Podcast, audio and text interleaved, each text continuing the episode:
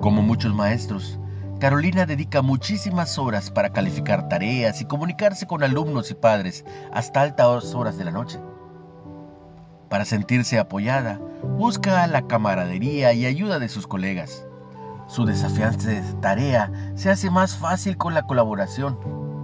Un estudio reciente sobre educadores descubrió que la colaboración se incrementa cuando los que trabajan muestran humildad. Nadie quiere ser más listo que los demás.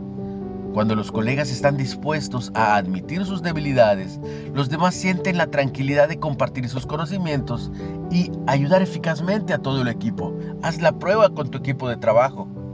La Biblia enseña la importancia de la humildad.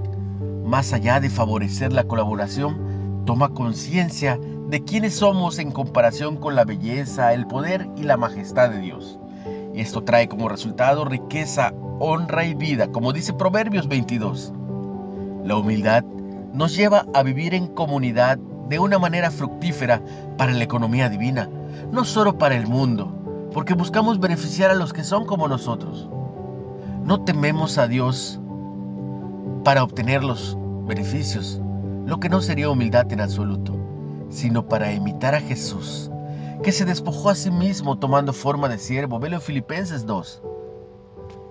Así podemos ser parte de un cuerpo que siempre coopera humildemente para hacer la obra de Dios, honrarlo y llevar el mensaje de vida al mundo, como Él lo hizo.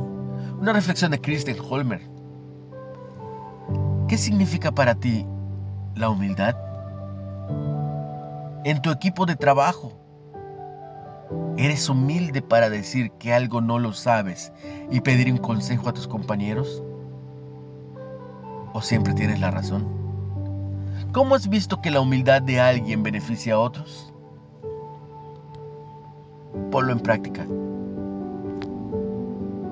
Riquezas, honra y vida son la remuneración de la humildad y del temor del Señor. Proverbios, Proverbios 22.